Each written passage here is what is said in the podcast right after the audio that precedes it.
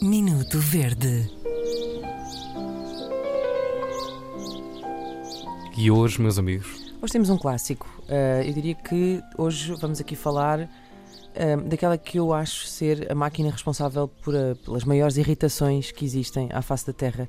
Uh, e é um minuto verde aqui com o alto patrocínio do nosso ouvinte Nuno Rebelo, que nos escreveu para ficoverde.rtp.pt e que diz o seguinte: Bom dia ao nobre auditório da 3. Uh, para nós, nada.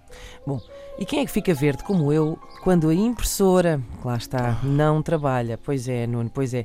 E diz ele sim, aquela estúpida máquina que ainda há 5 minutos imprimiu 7 dossiês em formato A3 com as fotografias de um projeto de todas as cores, sem qualquer defeito, e de repente entra um cliente, pede apenas uma Reles folha A4, impressão a preto, rascunho, assim, só com três linhitas de cabeçalho, de cabeçalho, de cabeçalho, quero dizer, e a P, três asteriscos, não sei o que é que ele quer dizer com isto, da máquina não dá sinal de vida. Fazem ideia o que é que quer dizer P, três asteriscos? Não. Porca? Pode ser porca, deve ser porca. É isso, é isso.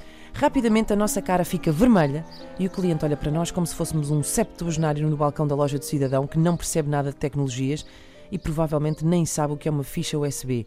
Nós que trabalhamos com software de produção gráfica em computadores topo de gama. A resposta com aquele sorriso amarelo é sempre a mesma. Ah, eu depois envio-lhe um PDF por e-mail. Mas mesmo assim o cliente vai embora a revirar os olhos. E quem é que fica para trás com a vida desmoronada? A pensar qual é a ponte mais próxima? Quem é? Quem eu! é? Que continuo a achar que as, novamente, P, três asteriscos, continuo sem saber o que é que isto quer dizer, das impressoras, fazem de propósito. Agora vou gastar mais dinheiro em cartuchos só por descargo de consciência. Com licença e até breve, Nuno Rebelo.